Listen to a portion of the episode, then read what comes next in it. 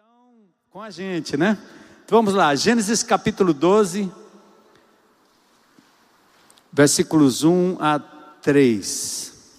O texto diz assim: O Senhor tinha dito a Abraão, aqui o nome dele começa com Abrão, pai de muitos, depois vira Abraão, pai de muitas nações ou muitos povos. Então Deus disse a Abraão: Deixe sua terra natal, seus parentes e a família de seu pai, e vá à terra que eu lhe mostrarei.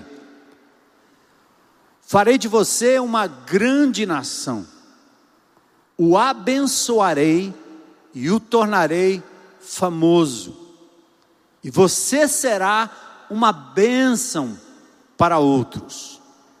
Abençoarei os que o abençoarem, e amaldiçoarei os que o amaldiçoarem. Presta atenção nesse trecho da palavra de Deus. Por meio de você, todas as famílias da terra serão abençoadas. Por meio de você, todas as famílias da terra serão abençoadas. Senhor, é a tua presença nesse lugar que faz toda a diferença. É o teu espírito que habita em nós e se move no nosso meio, como esse ar que respiramos, como essa brisa que toca na nossa pele. Louvado e exaltado seja o teu nome, pela tua presença santa, pela tua glória que aqui se manifesta pelos louvores cantados, pelas ofertas trazidas à tua presença. Nós te adoramos pela tua igreja presente, Senhor, mesmo com limitações de espaço, de confraternização, de expressão de carinho, mas nós estamos aqui em teu nome. E vimos aqui porque sabemos que o Senhor vai agir com poder hoje à noite, como tem feito até aqui para cura, libertação, salvação, consolo, esperança, renovo. Age no nosso meio, Senhor. Nós queremos dar toda a liberdade, não que o Senhor não tenha, mas porque nós queremos submeter a nossa mente e o nosso coração e toda a nossa atenção à tua palavra. Que o Senhor fale conosco como o Senhor falou comigo através desse texto. É o que nós te pedimos em nome de Jesus. Amém. Amém. Podem sentar.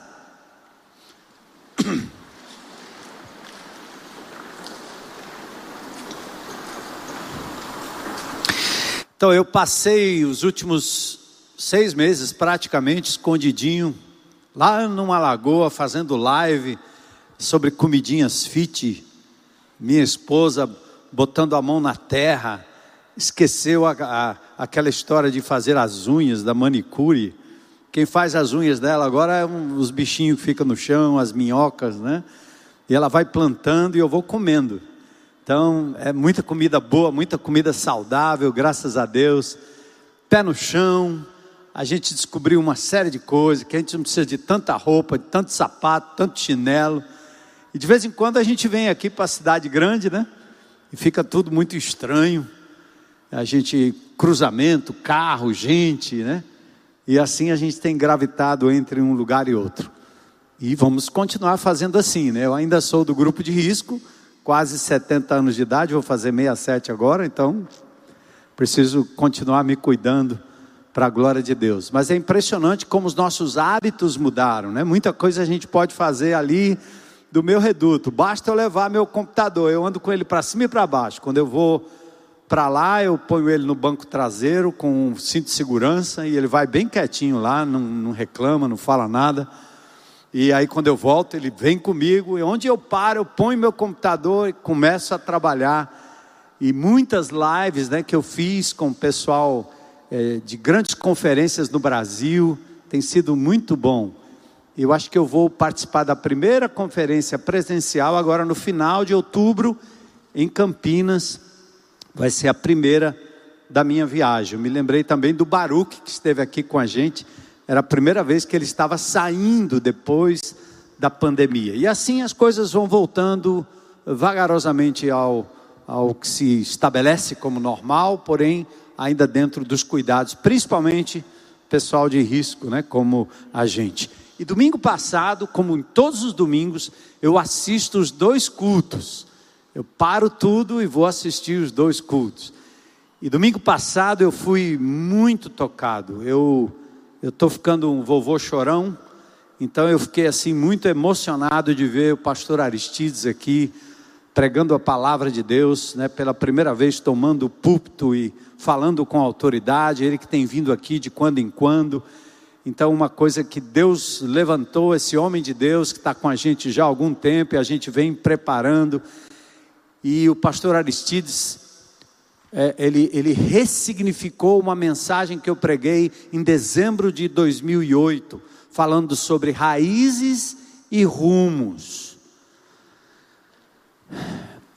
A IBC é uma igreja de Jesus comprometida com Cristo e a palavra de Deus, a palavra de Jesus Cristo. Então, quando nós falamos em 2008, era, uma daqueles, era um daqueles momentos da história em que Deus Parece que ele vem e nos traz uma iluminação especial. O, o neopentecostal e o pentecostal chama de revelação, né? Tecnicamente, revelação só os apóstolos tiveram e eles escreveram as escrituras, por isso virou palavra de Deus. Efésios capítulo 1 diz que o nosso entendimento é iluminado pela presença do Espírito Santo. Então ele ilumina o meu entendimento para que eu entenda a palavra esta sim revelada, que ninguém pode duvidar que seja palavra de Deus. Entendeu aí, igreja? Entendeu, classe? então, eu fui tremendamente tocado porque o Aristides, pastor Aristides, trouxe de novo essa palavra de dezembro de 2008, raízes e rumos, onde nós colocávamos para a igreja quais eram nossas raízes, onde nós estávamos fincados, fundamentados, como nós fizemos no começo desse ano, a série Eu Creio, depois Eu Sirvo, agora Eu Influencio então a gente volta a fincar nossa fé não nas circunstâncias, não no que é politicamente correto, não o que é a da coisa da vez, não do, do, do pastor mais famoso, daquele que fala coisas diferentes, que ora é uma coisa, ora não é, vai mudando conforme a, a sociedade vai balançando de um lado e para o outro. Não, não, nós, nós só temos uma palavra, um testemunho de fé a sã doutrina, a palavra de Deus, então, nossas raízes. Mas já naquela época nós apontávamos para os rumos da IBC. E de uma forma impressionante, o Espírito de Deus foi falando através do nosso coração de que essa reunião que nós fazemos aqui, de que todos os programas que nós fazemos na IBC, seja para jovem, adolescente, criança ou adulto ou casais, não representa o cerne da igreja, a estrutura básica da igreja. E eu dizia já naquela época: talvez nós vamos chegar um dia em que nós seremos proibidos de nos reunir aqui. E aconteceu. E a igreja que não estava fundamentada em Cristo e flexível para funcionar de casa em casa, a igreja que dependia de uma estrutura para aprender a Bíblia e não ter a Bíblia em casa para fazer o seu mapa e crescer em Cristo Jesus, esta igreja se diluiu no espaço. Pastores e líderes fazem força para que o povo volte para o espaço, quase tendo que implorar para o governo permitir, e nós não fizemos isso em nenhum momento porque nós tínhamos certeza que os crentes em Cristo Jesus, desta comunidade, estavam fundamentados na pessoa de Jesus, na palavra de Deus e estavam reunidos de casa em casa, de casa em casa. Amém? Foi lindo, né?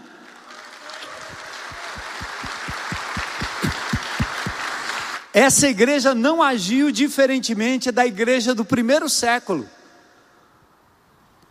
E mesmo reunido de casa em casa, o apóstolo Paulo, que antes se chamava Saulo, entrava nas casas e arrastava os crentes para fora, para a prisão, confiscavam seus bens, só porque eram seguidores de Jesus, mesmo de casa em casa.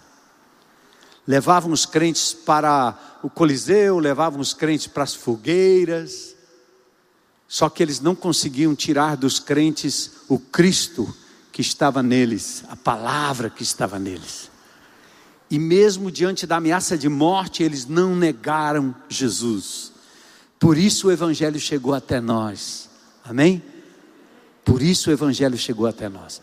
Então, uma igreja amadurecida na palavra de Deus e na pessoa de Jesus, recebe do Espírito Santo a orientação através da sua liderança, que não é uma voz solitária de um homem pensando maluquice, mas é uma voz que se levanta e que tem a confirmação de vários irmãos na congregação que sentem, pastor, é por aqui. Nós podemos não entender tudo, mas é por aqui.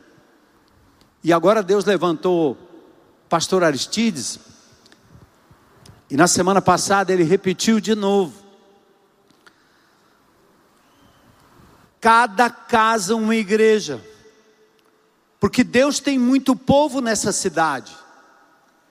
Só aquele que tem uma certa miopia espiritual não consegue entender. Só aqueles que têm seus olhos postos no seu próprio conforto é que não conseguem compreender o que nós estamos dizendo. Só aqueles que têm uma expectativa de usar Jesus para criar um reino aqui na terra, ao redor de si mesmo, da sua própria família e dos seus amiguinhos, essas pessoas não conseguem compreender.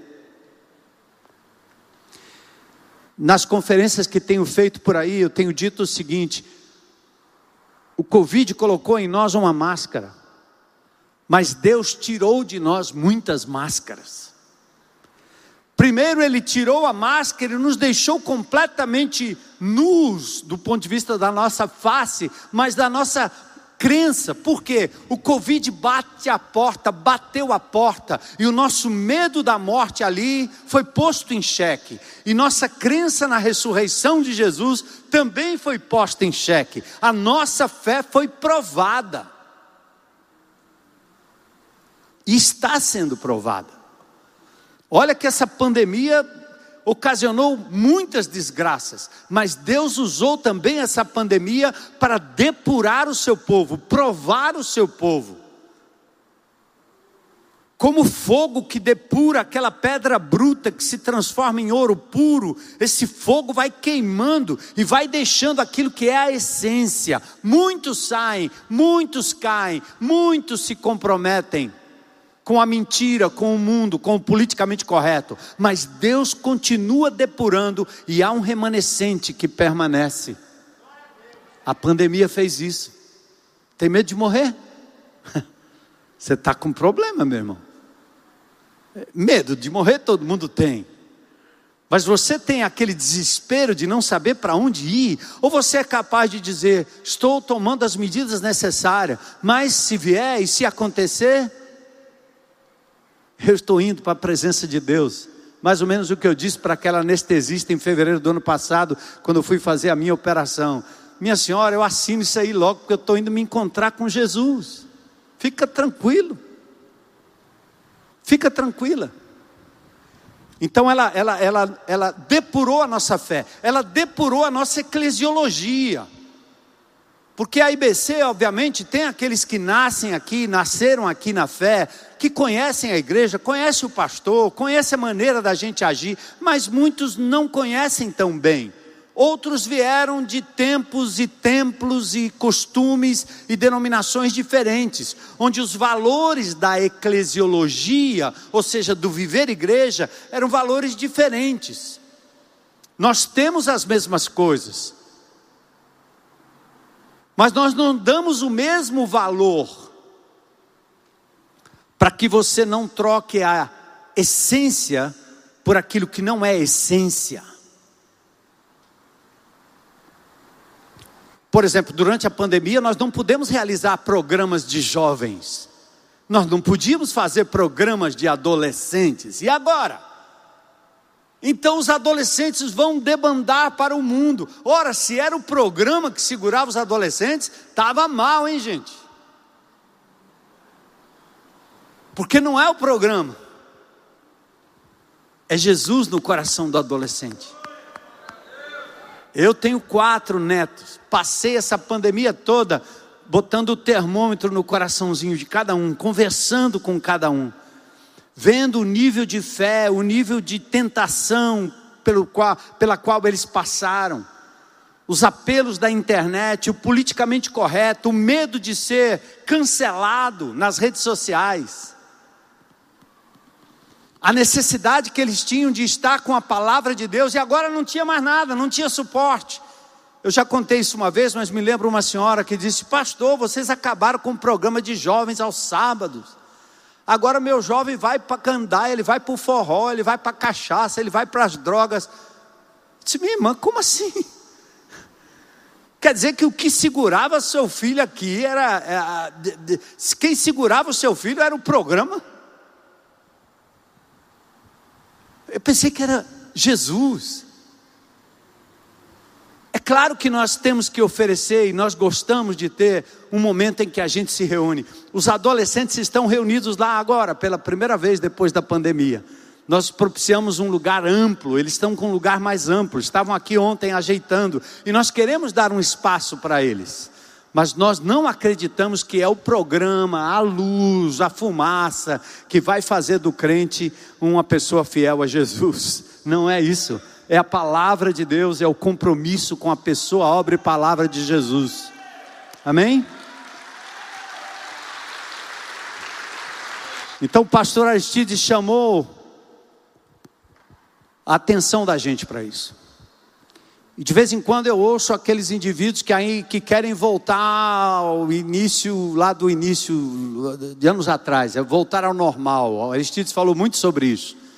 Vamos parar com essa coisa do, do normal, novo normal. Não tem negócio de normal. Nós somos extraordinariamente conduzidos pelo Senhor de glória em glória e de fé em fé. Nunca mais será como antes, porque Deus se renova e renova sua misericórdia, seu amor. Ele tem coisas novas para nós. O Asaf canta: "O melhor de Deus ainda está por vir, ainda está por vir". Então vamos deixar desse saudosismo. Ah, é legal a gente pensar no passado. Você, alguém aqui é, chegou a, a, trabalhar com aquele código Morse? Pum, pum, pum, alguém aqui teve telefone daqueles de, de, que discava assim, ó? Trrr. Alguém chegou a usar a internet, que ainda aquela, aquele barulhinho. Pé, pé, pé, hein? Você tem saudade daquilo ali? Quer voltar? Você quer se comunicar com seus amados, longe e perto, através de telegrama? Quer mandar pelo correio? Vai saber quando é que vai chegar? Talvez nunca. Tem saudade? Quer voltar? Como assim?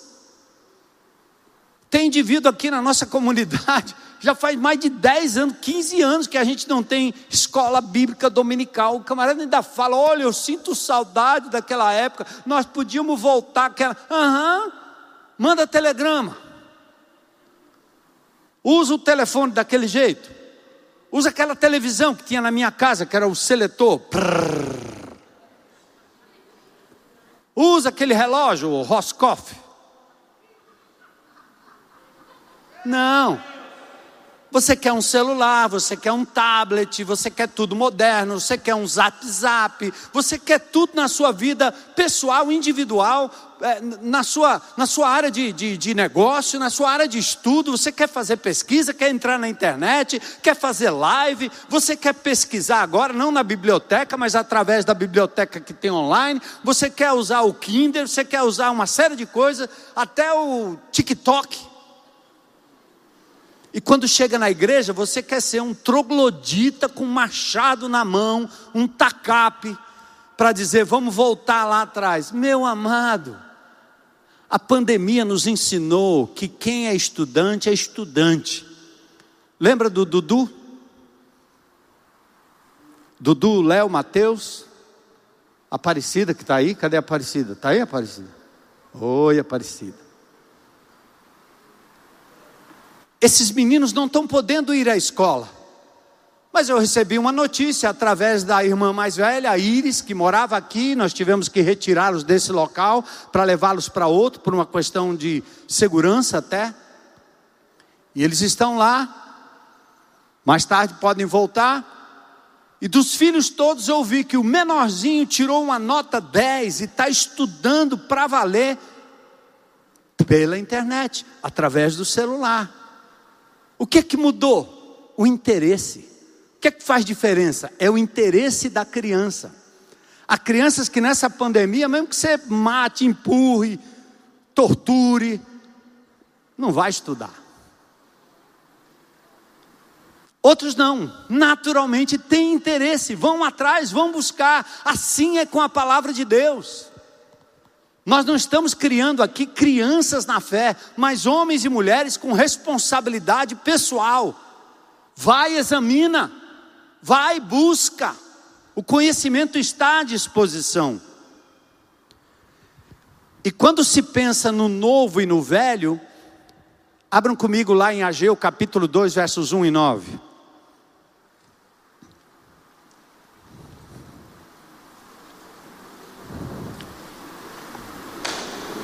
Presta atenção nesse texto aqui.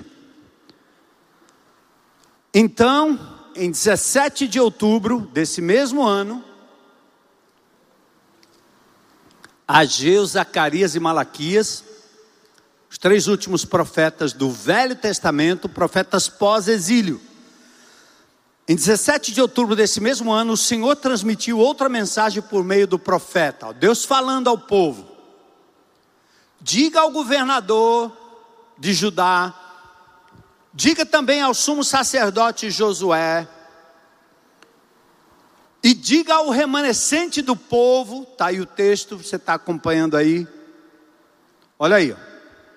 o governador de Judá, o sumo sacerdote, e diga ao governador, diga ao remanescente do povo, Deus está falando, por que, que é remanescente? É que sempre que Deus manda sobre o povo uma provação muito grande, o número das pessoas de Israel diminui. Uns debandam, uns morrem, uns vão, outros são deportados, e Deus sempre mantém um remanescente fiel. Ah, saíram, ah, foram embora, ah, não vem mais, ah, caíram no mundo.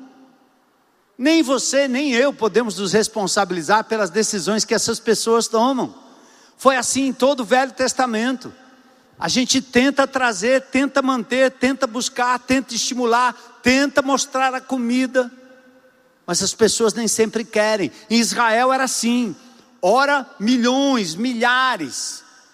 Lá no deserto, Deus teve que depurar, só entraram na terra prometida, aqueles que tinham de 20 anos para baixo, quando saíram do Egito, todo aquele povo passou ali, ó, mais ou menos 38 anos rodando ali, até que morreu toda aquela geração, e Deus entrou com um remanescente, e aqui tem um remanescente, você é um remanescente, nós somos um remanescente nessa geração, e Deus tem uma palavra para você e para mim, Ele diz assim: algum de vocês se lembra desse templo em sua antiga glória? Vocês estão lembrados daquele templo que Salomão construiu, que era um show, um negócio grande, suntuoso, bonito, lindo, perfeito? Como ele lhe parece agora? Como é que você está vendo agora, pós-pandemia?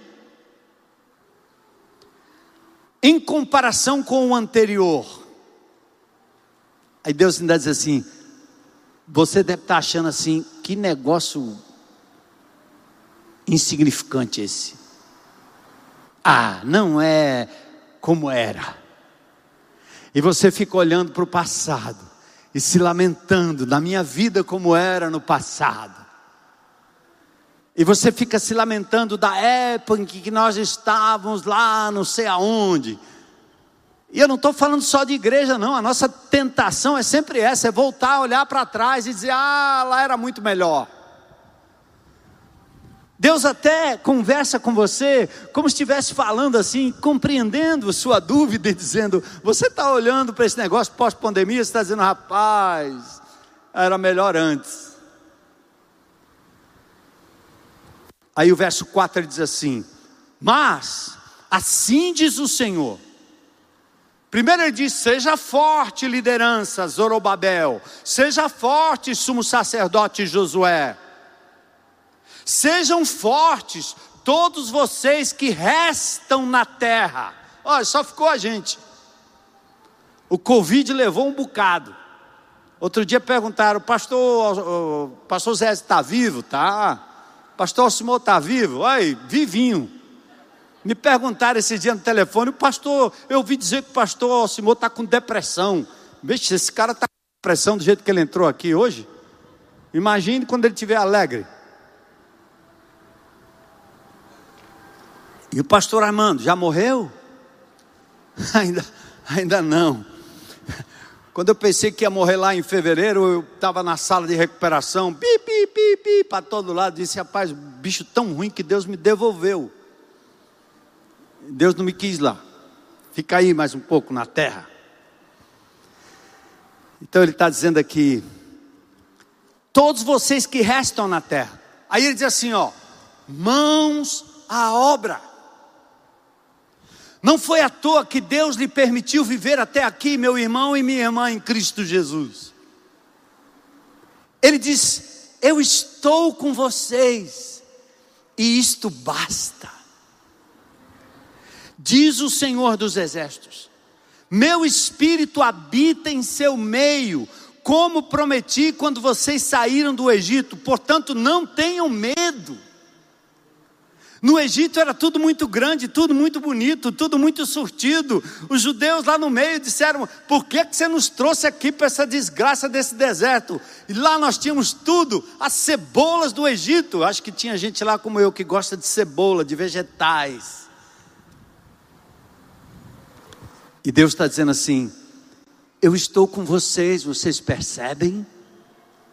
Às vezes Deus tem que tirar muita coisa da gente, muito penduricalho, para que a gente entenda que Ele é o bastante, que Ele é o principal na nossa vida, que o que quer que aconteça com, com a gente, o Senhor não vai nos abandonar. E ele diz assim: diz o Senhor, em pouco tempo sacudirei novamente os céus e a terra, os mares e a terra seca, sacudirei todas as nações e os tesouros das nações virão para este templo eu vou encher esse lugar da minha glória. Sabe? A prata e o ouro me pertencem, diz o Senhor dos Exércitos. E olha o que ele diz do verso 9, gente. Vamos juntos. Juntos, verso 9. Coloca aí para mim, por favor. Verso 9. Sacudirei todas as nações e os tesouros das nações virão para esse templo. Encherei esse lugar de glória. Esse é o verso 8, já li. Bora lá, verso 9. Pronto, agora, gente, agora. Os caras voltaram para reconstruir o templo que estava em ruínas, os muros em ruínas, e aqueles mais antigos estavam olhando, dizendo assim: rapaz, esse negócio não vai prosperar, não. Pense aí, esse negócio tem nada a ver com aquilo que a gente viu lá atrás. Você está comparando uma edificação com outra edificação. Pode ser até que seja menor, pode ser até que seja pior. Mas o que é que importa? É a presença de Deus com o seu povo, e ele tem uma promessa: a glória desse novo templo, e eu quero até parafrasear: a glória desse novo momento da igreja de Jesus será maior do que a glória do antigo. Você acredita nisso? Hein? Acredita, meu irmão, não fica de fora, não porque isso é para a sua vida, isso é para você.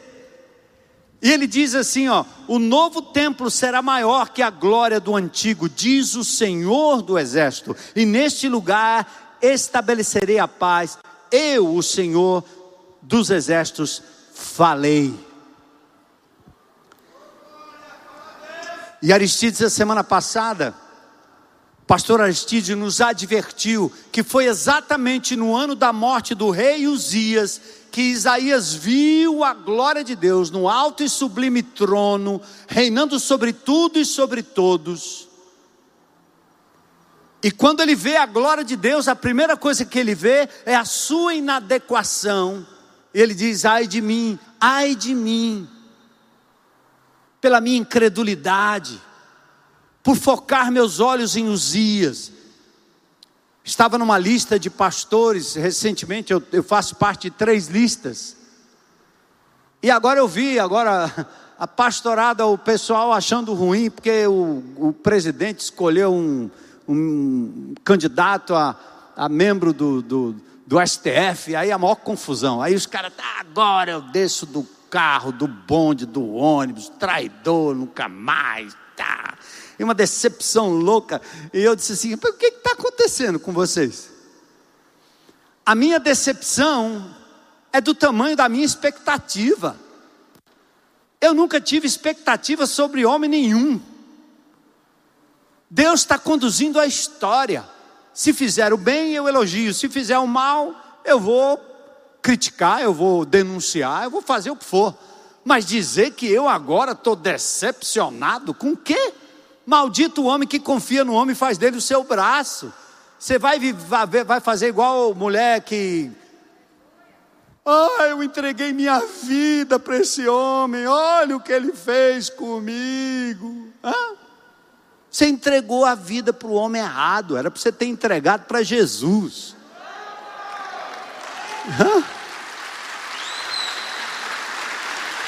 Ou a mãe que diz: Meu filho, eu dei tudo para ele, eu fiz tudo para ele, eu fiz tudo e olha o que ele fez para mim, estou decepcionada. Por que, que você fez isso, mulher?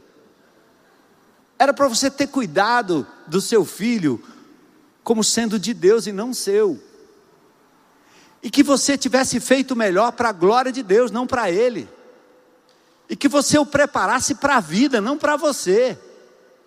E quando o filho virar as costas, o que resta é Deus vai continuar sendo o seu maior tesouro. Hã? E um dia seu filho vai se resolver lá com Deus. Você vai fazer igual a mãe pródiga. Se o filho disser, vou embora, eu quero que você morra. Você vai dizer, pai, eu estou aqui, ó. A minha alegria vem de cima, não vem de você, meu filho. Pode ir, vai. E lá foi o filho, gastou tudo, acabou com tudo, mas o Deus Todo-Poderoso, dono da cabeça daquele menino, nunca o abandonou. Foi onde ele estava, lá no meio das prostitutas, lá no meio da prostituição e da loucura, e trouxe aquele menino de volta para os braços do pai, que ficou no seu lugar, ciente de que Deus estava com ele todo o tempo. Você vai ficar com essa brincadeira que você é do partido A, do partido B, do partido C, do partido H, e que você vai dizer agora a solução é esse candidato, aquela solução é a candidata não sei da onde. Calma, quem está no trono é o Senhor. Tudo bem, você deve ser um cidadão responsável, mas pense na sua cabecinha em nome de Jesus. Devote o seu coração, a sua vibração, não para o Ceará nem para Fortaleza, porque eles perdem. Decepciona, não é não? Rapaz, agora vai. 5 a 0. Agora vai. Perdeu no, nos pênaltis. Tudo que você vê é o coração do, né, da macharada que gosta. Tem mulher também, né? Veste a camisa, vai no estádio e lá vibra. Daqui a pouco volta capiongo, depressivo, chateado na vida. Até Deus entende, você pode fazer isso, tá certo? Torcer, pronto, pode torcer, não tem problema não. Mas não entrega a sua vida, não entrega o seu coração, não entrega as suas expectativas a seres humanos. O Senhor está no absoluto controle. Eu vi Deus assentado no alto sublime trono. E o que é que Isaías fez depois que ele viu a sua própria finitude? Ele disse: Eis-me aqui. Eis-me aqui. E ontem no nosso Liderança em Movimento, o Euriano nos ensinou e nos ajudou a ver como nós podemos servir a Deus. E ele usou o exemplo de Moisés,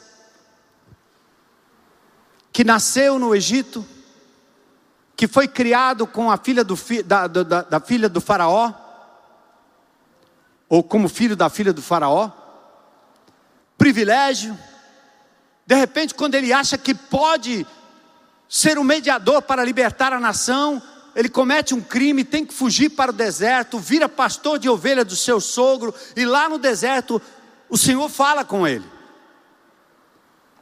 Então você disse: Eis-me aqui, certo? Domingo passado eu ouvi muita gente dizendo: Eis-me aqui, Senhor, estou pronto, quero te servir. Amém.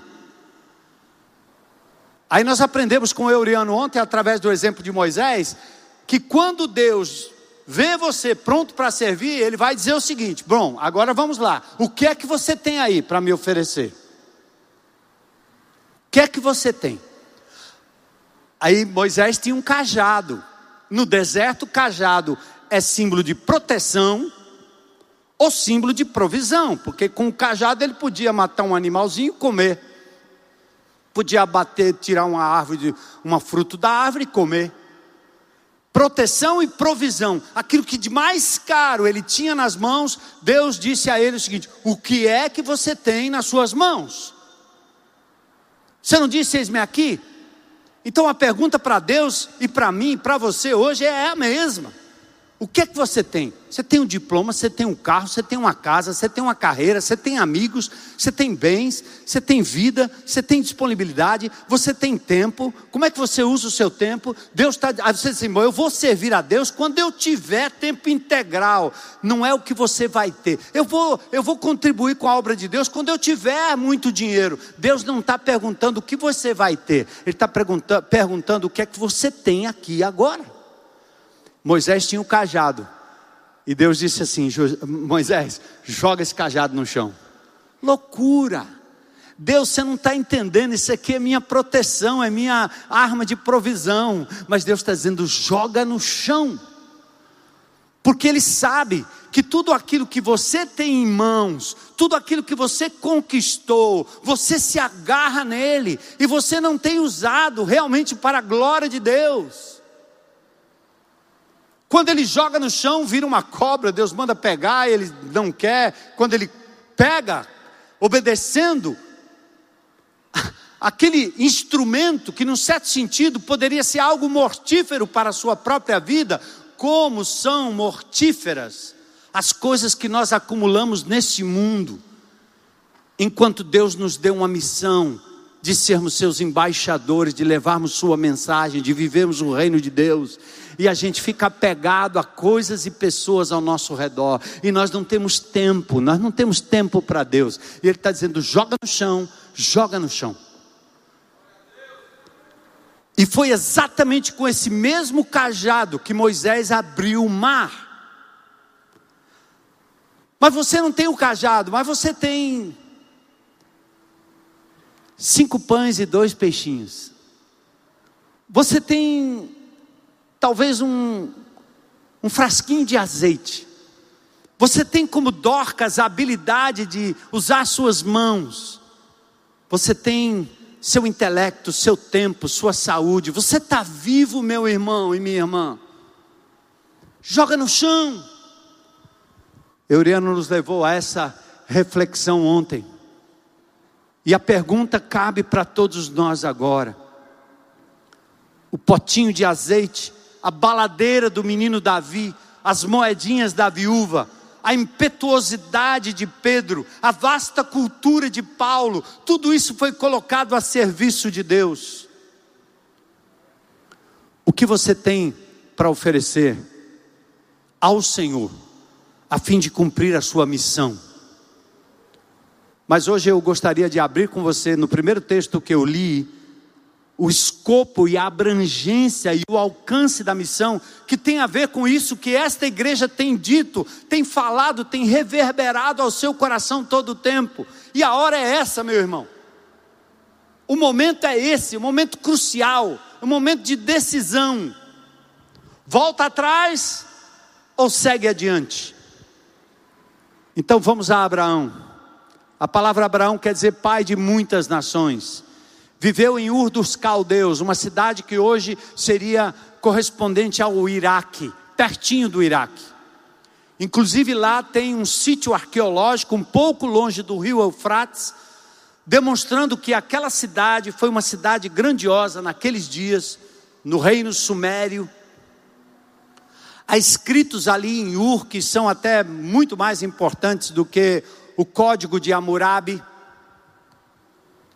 Uma população talvez na época de 65 mil a 100 mil pessoas.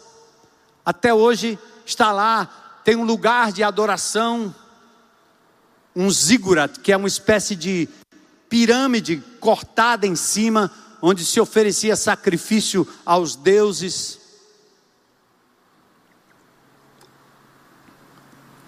Abraão morava em Ur dos Caldeus.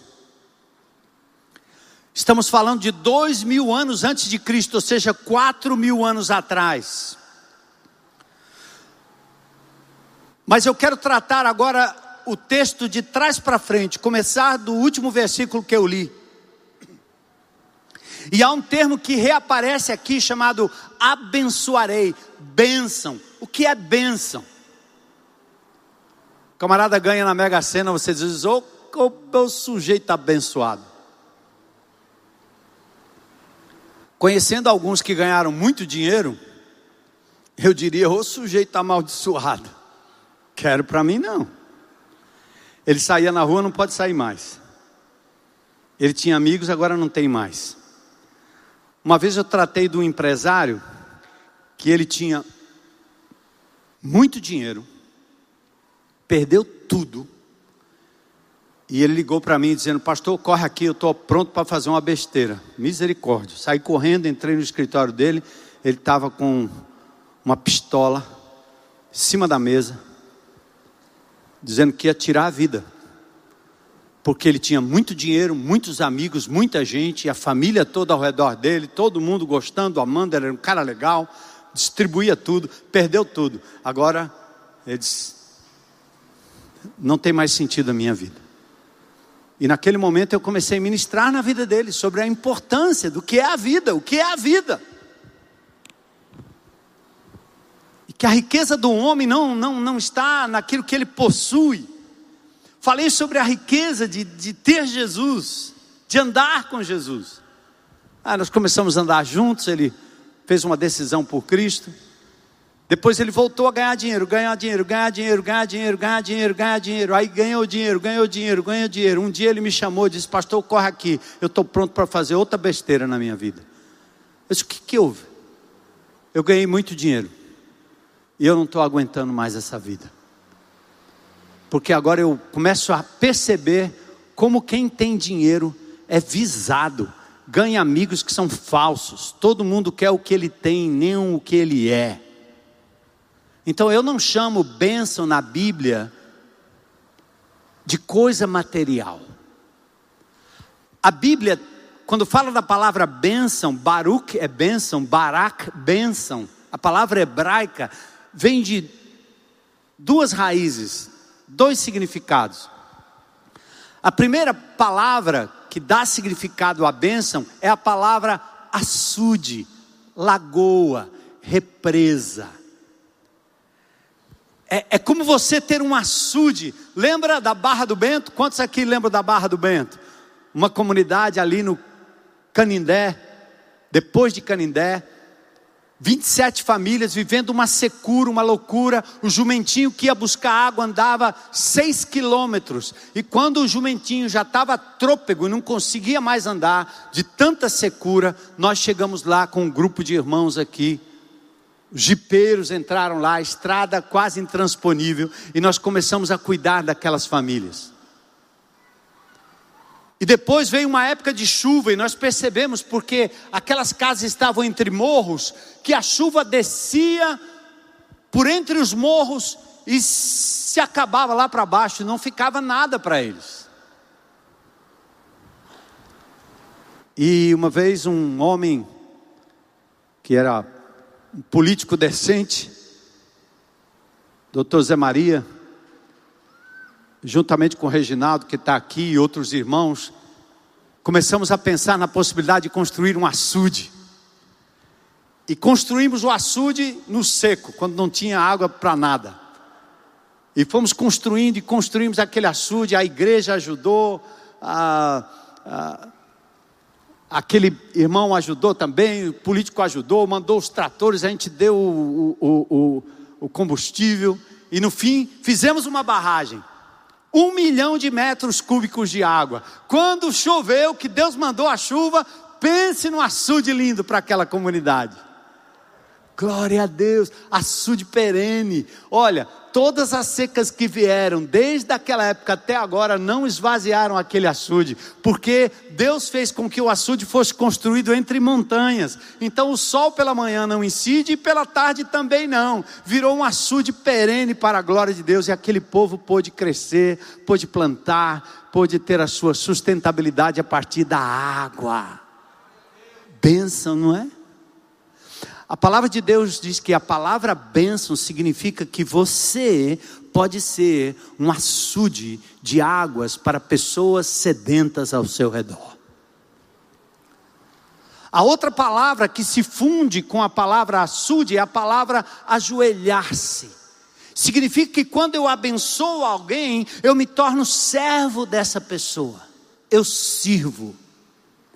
E por favor, em nome de Jesus, não pense que bênção é, em primeiro lugar, uma coisa. Não, é tanto que Deus diz para Abraão o quê? Ser você uma bênção. O que, que ele está dizendo? É a sua vida, é o seu relacionamento, é a sua proximidade, é o quanto você se importa com pessoas, é o quanto você é capaz de parar, dar tempo e olhar, por isso, agora Deus diz a Abraão: todas as famílias da terra serão abençoadas pela sua vida. Eu vou te abençoar para que você abençoe outros. Amados irmãos, em Gálatas diz que nós somos filhos da promessa, filhos de Abraão, herdeiros da promessa. E o que Deus disse a Abraão vale para nós. Ele nos deixou aqui na terra para nós sermos bênção, bênçãos para as famílias que estão ao nosso redor. Entende? O que é que você tem feito com o que Deus tem lhe dado? Sim, nós podemos abençoar pessoas repartindo, mas mais do que repartir, é ir, é olhar, é estar. Por isso que nós falamos aqui, cada casa uma igreja. Por isso que o chamado aqui é esse. Mas talvez o que está lhe prendendo, o que está nos prendendo, é a estrutura. Ah, tem que ser um GR. Ah, eu tenho que fazer o mapa. Aí você logo acha uma desculpa para dizer não. Nós não estamos mudando a tática, nós não estamos mudando o programa, mas estamos dizendo para você que não é o programa, é você. É você que deve olhar para o seu amigo de classe, de escola, de trabalho, sua vizinhança, seu condomínio e dizer: Eu quero ser uma bênção na vida dessas pessoas. É disso que nós estamos falando, é isso que o pastor Aristides está gritando aos quatro ventos para essa igreja. Nós vamos tomar fortaleza para Cristo antes que Ele venha. Aleluia. Você está convicto disso, meu irmão? Hã? Quantas famílias estão ao redor da sua própria vida? Então não, não, vamos parar com essa de querer ser uma bênção de longe, no secreto, apenas saudando, sem ser intencional. Deixa de ser uma estátua, um monumento, uma figura no seu condomínio, que entra e sai e ninguém. Esse negócio de estátua não dá certo. O Salmo 115 diz que elas têm boca, mas não falam. Tem olhos, mas não veem ninguém. Passa reto. Tem ouvidos, mas eles não ouvem a ninguém.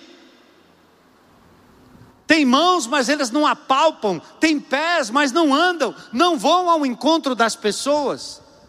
Tem garganta, mas não emite som. Não abrem a boca para ser uma bênção. E Deus disse a Abraão: ser uma bênção. Você diz, eu não sou Abraão, mas Sara foi, foi junto. Sara, Sara. Estou falando para as mulheres. Sara. Seja uma benção, mulher. Deus tem um desafio para você hoje. Entregar a sua vida para fazer de cada casa, cada família um lugar de adoração ao Senhor Jesus. Está pronto? Talvez você tenha que fazer como Abraão: sai da tua terra, sai da tua parentela, desgruda, meu irmão. Eu tenho quatro netos. Mas eu tenho um bocado de criança que me chama de vovô aqui. Que me abraçam. Por onde quer que eu vou, que eu vá. Tem uma lagoa aí que eu nado, quando chega do outro lado, tem um pessoal lá com baseado, o pessoal lá fazendo negócio. Pode ter arma, pode ter o que for. Quando eu chego lá com o meu pé de pato, eu já chego fazendo a festa chamando pelo nome, cumprimentando, falando. E aí, mano, tamo aí. Ei, vovô. Ei, coroa, como é, pai? Tá vendo aí que eu atravesso esse negócio aí? Você fumando esse baseado aí, você não chega nem ali com um metro. Bora comigo. Não, vou não, meu. Toma aqui, pai. Vamos, bota o pé de pato aí para você testar, tentar, treinar. É, meu, como é que você consegue isso aí, meu? Aí, Jesus, É, e aí eu ganho um filho, eu ganho um amigo, eu ganho um querido irmão, amém? Vamos fazer como Abraão, gente, vamos? Sai da tua terra, sai da tua parentela, e nessa de você levar o pai, ele morreu lá no meio do caminho. Abraão teve que deixar o pai enterrado, porque estava saindo com a tralha toda, né? Não é que o pai fosse a tralha, mas Deus mandou desapegar. Aí levou o sobrinho Ló, chega lá, uma confusão. E Ló preferiu a cidade, o conforto, a piscina.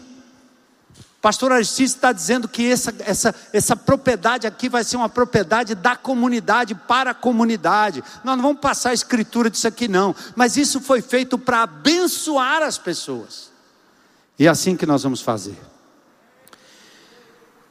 Eu vou pedir para passar dois vídeos que são frutos de, um, de uma mulher de Deus, a Liana um casal de Deus, a Aliane e o Cunto, que tem esse drive de ser uma bênção, não perde a oportunidade. E eu quero desafiar você a fazer isso também. E nós temos agora um GR em todo canto, um GR no Canadá, um GR lá, Canadá, lugar chique, né? Eu não preciso nem ir lá. A Liana foi e lá estabeleceu um GR. Olha que lindo, olha a nossa influência. Essa igreja nunca quis ter uma franquia, o pastor Armando foi chamado para ser um pastor importante da televisão lá em São Paulo e criar uma denominação nacional. Eu quero lá denominação nacional. Eu não quero franquia. Eu não quero plantar igreja onde já tem igreja. Eu quero essa igreja aqui, ó, abençoa igrejas em todas as capitais do país para que elas ganhem almas para Jesus. Nós não vamos lá botar uma franquia da IBC só para dizer eu tenho 45, 50 igrejas, uma denominação, morro de dor de cabeça, vou acabar me matando. Eu me lembro do meu amigo pastor Alisson, né, que faleceu na luta de tentar cuidar da igreja da denominação, um passarinho. Eu acho que a, a denominação acabou matando aquele homem, de tristeza. Porque a gente vira um empresário de uma franquia que agora tem em todo canto do mundo. Não precisamos disso. Fala de Jesus e deixa Jesus levar adiante. E foi assim no Canadá. Olha aí o que aconteceu. Continuo me chamando Pablo. Oi, eu me chamo Patrícia. Estamos aqui no Canadá, em Vancouver. Queremos falar para vocês sobre o pedacinho do céu. Patrícia, o que é o pedacinho do céu? Pedacinho do céu é um GR que, é, que é, começou há um ano, mais ou menos um ano atrás, com a Liana e o José, Julie André, eu e Pablo. E agora a Liana voltou para o Brasil com o José e nós estamos continuando com o pedacinho do céu a todo vapor. Sim, o pedacinho do céu ele acontece de 15 em 15 dias na nossa casa. Tem sido maravilhoso. Temos pessoas presentes hoje no pedacinho do céu. Temos pessoas que, que participam do pedacinho do céu no Japão. E temos também a participação do nosso pastor Armando, juntamente com a sua esposa Heloísa, que tem sido um grande suporte para nós aqui. Queremos agradecer o suporte que eles têm nos dado. Queremos agradecer a IBC. Quando nós estávamos lá, nós crescemos muito e até hoje a IBC tem nos apoiado e nos ajudado a caminhar, a crescer aqui em Vancouver. Temos casais que estão sendo transformados pela prática do mapa. Patrícia, o que, qual a importância do mapa hoje para a sua vida? O mapa, o mapa, ele tem um grande significado para mim. Aprendi com ele a ter uma intimidade maior com Jesus, a conhecer verdadeiramente o WhatsApp de Jesus, né? de ler a palavra, de meditar nela, de depois abrir aqui no GR, é, parar para pensar, planejar aquilo que eu devo fazer com aquela palavra que eu ouvi, que eu vi, é, e logo em seguida aplicar. É, tem sido fundamental para minha vida aqui no, em, em Vancouver, porque acredito que o reino de Deus precisa crescer.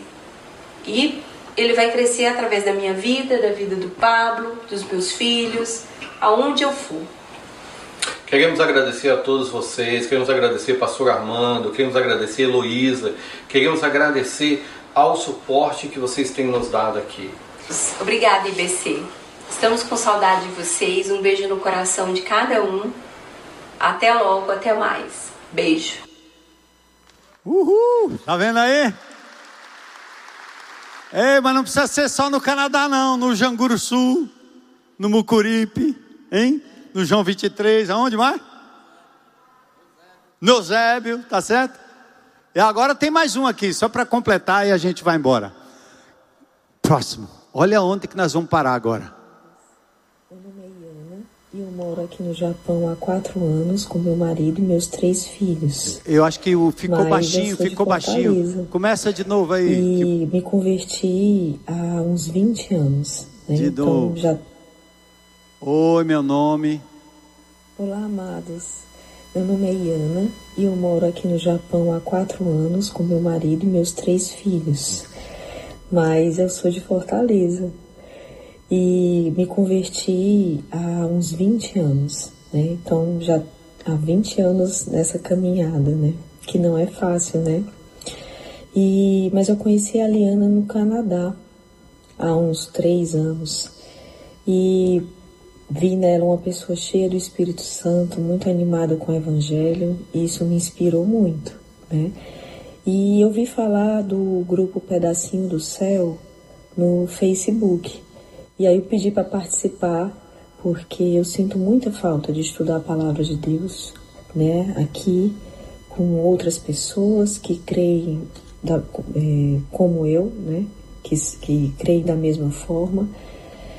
E eu, a Liana logo me recebeu muito bem, a Patrícia, as outras pessoas. E o reino de Deus é assim, né? Sempre cabe mais um. Essa é a cultura do reino, né? Não é aquela coisa de é só nós, é aquelas panelinhas fechadas, não, né? O reino é aberto para quem quiser ouvir e, e se edificar, né? E a Liana foi me explicando como aconteciam os encontros e me explicou sobre o mapa. E o mapa tem feito muita diferença na minha vida, porque me forçou a fazer uma leitura mais intencional das Escrituras, sempre perguntando qual o contexto, né, o que Deus está querendo falar com, é, é, está querendo ensinar com essas, com essa palavra e o que Deus quer falar para mim. Como eu posso aplicar isso na minha vida? Então, essa leitura mais intencional das Escrituras tem feito muita diferença. E para mim tem sido. É, tem feito muita diferença, sim, na, na, no meu dia a dia, né? Fazer esse tipo de exercício, né?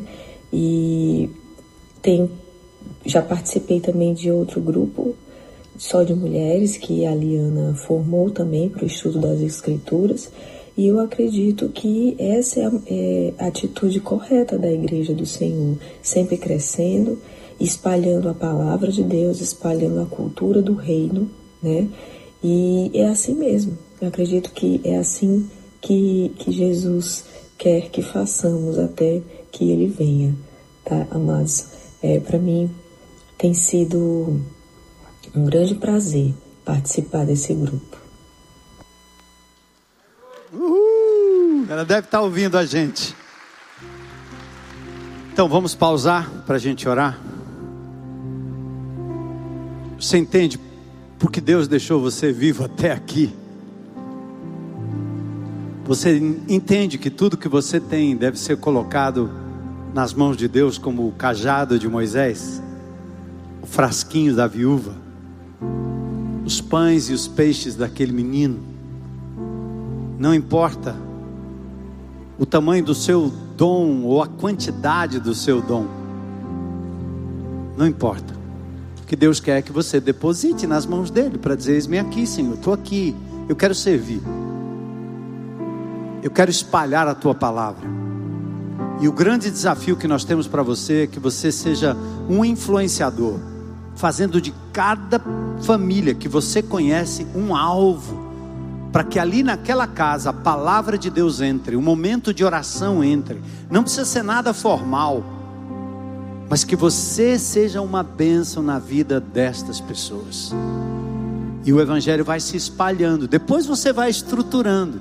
Pode ser mulheres, pode ser criança, pode ser o que for. Pode ser numa oficina, como Deus Ani fez. Pode ser lá no grão, como faz a Manu e o João. Qualquer lugar. Eu estou fazendo um, em inglês chama downsize, né? Estou minimalizando minhas coisas. Alugando um apartamento maior, indo para uma coisa menor, vendendo muitas das minhas coisas, dando, doando para viver uma vida mais simples e indo para um outro lugar onde eu vou alugar,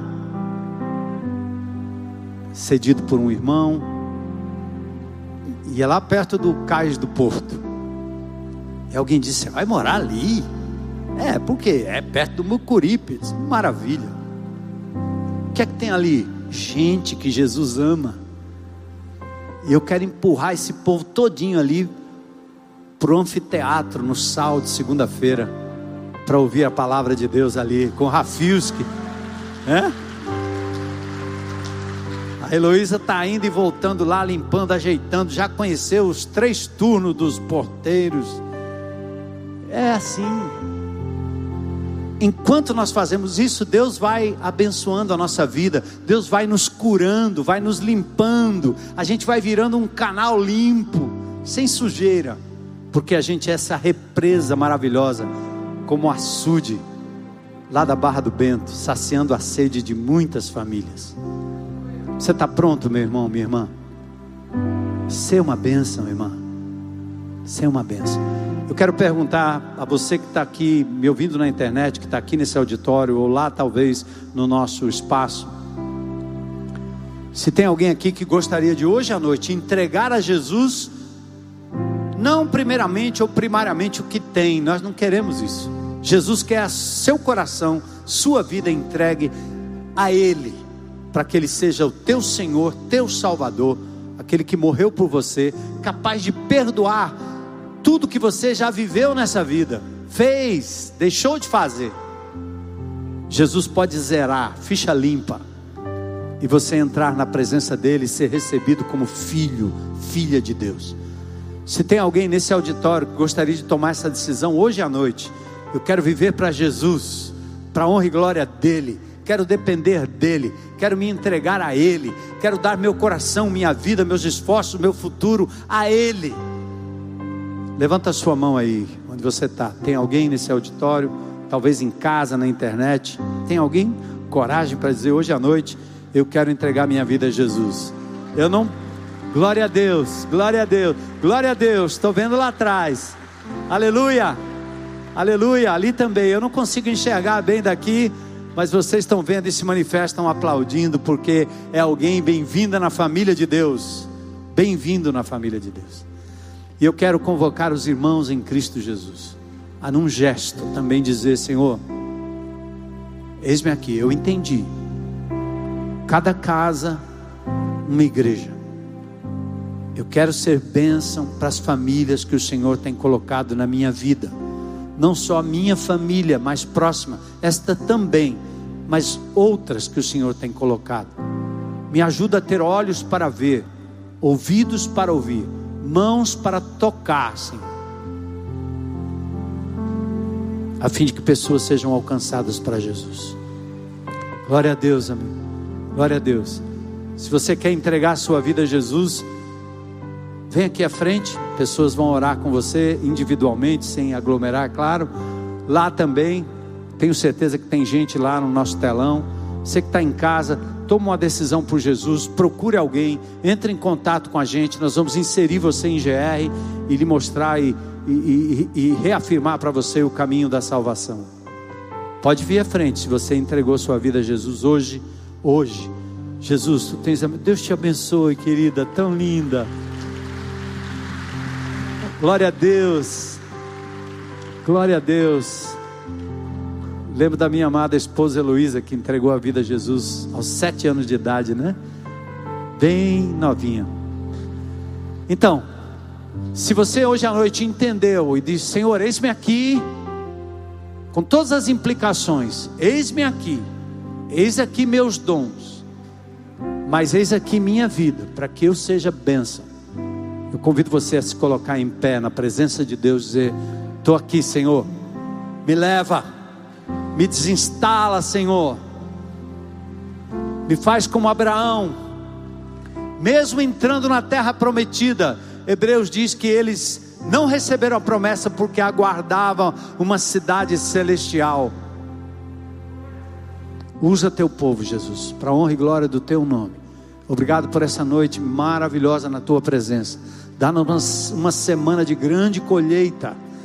Que a tua palavra seja espalhada por esse país afora, pelo mundo afora. Mas acima de tudo, Senhor, na nossa Jerusalém na nossa vizinhança, naquelas pessoas que vão cruzando o nosso caminho. Tira de nós todo o medo, toda a timidez. Que teu espírito nos leve a abordagens intrépidas, Senhor. Coragem, fortaleza para falarmos do teu amor. Estabelecermos a tua igreja completa para que Jesus retorne e venha para inaugurar depois a tribulação e o grande reino milenar de justiça, onde reinaremos com Cristo, e depois disso, novos céus e nova terra, para sempre, para sempre, para sempre. Louvado seja o teu nome, em nome de Jesus nós te adoramos. Vamos aplaudir o Senhor, Ele é digno. Mm-hmm.